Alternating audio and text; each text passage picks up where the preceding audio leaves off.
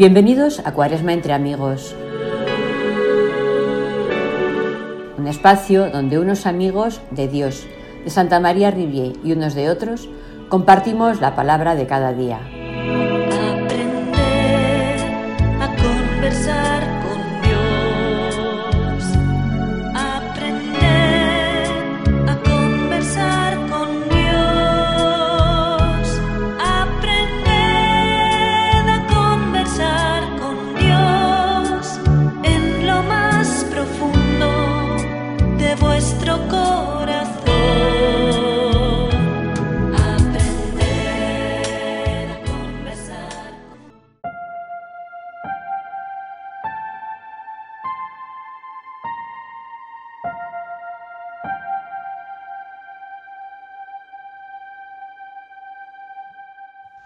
Buenas tardes amigos.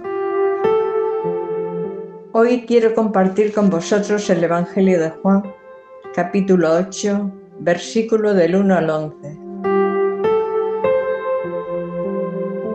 En aquel tiempo Jesús se retiró al monte de los olivos. Al amanecer se presentó de nuevo en el templo y todo el pueblo acudía a él y sentándose les enseñaba. Los letrados y los fariseos le traen una mujer sorprendida en adulterio. Y colocándola en medio le dijeron, Maestro, esta mujer ha sido sorprendida en fragante adulterio. La ley de Moisés nos manda apedrear a las adúlteras. ¿Tú qué dices? Le preguntaban eso para comprometerlo y poder acusarlo. Pero Jesús, inclinándose, escribía con el dedo en el suelo. Como insistían en preguntarle, se incorporó y les dijo, El que esté sin pecado, que le tire la primera piedra. E inclinándose otra vez, siguió escribiendo. Ellos al oírlo se fueron escabullendo uno a uno empezando por los más viejos hasta el último.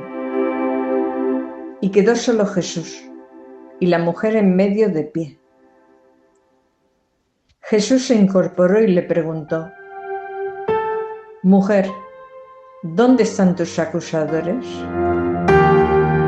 ¿Ninguno te ha condenado? Ella contestó, Ninguno, Señor. Jesús dijo, tampoco yo te condeno. Anda y en adelante no peques más.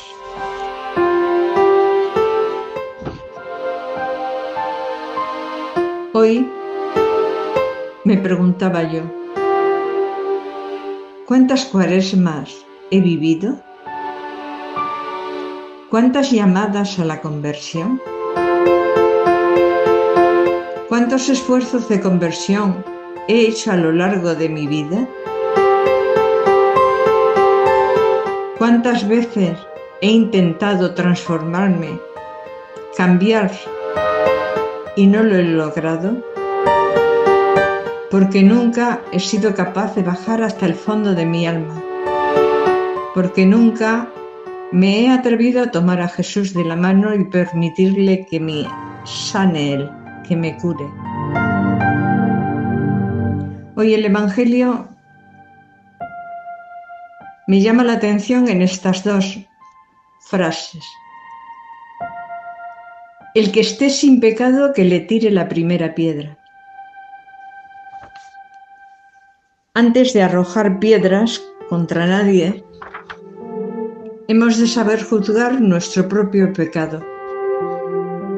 Esa es la mejor noticia que podríamos escuchar hoy. Jesús nos invita a no condenar a los demás, sino a comprenderlos desde nuestra propia conducta personal. Frente a la incomprensión, los enjuiciamientos y las condenas de los demás, siempre podremos esperar en la misericordia y el amor insondable de Dios. Y otra segunda frase. Tampoco yo te condeno. Anda y en adelante no peques más.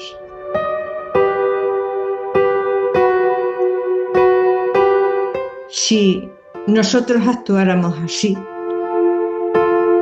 como Jesús, descubriríamos que lo que muchas personas necesitan no es lo que les condena de la ley, sino que alguien les ayude y les ofrezca una posibilidad de rehabilitarse. Jesús entendió que la mujer adúltera lo que necesitaba no eran piedras, sino una mano amiga que le ayudara a levantarse.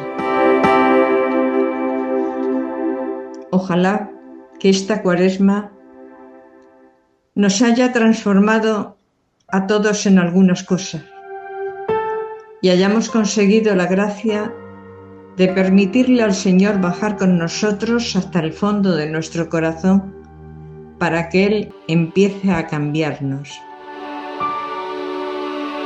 Feliz fin de Cuaresma y feliz Semana Santa para todos.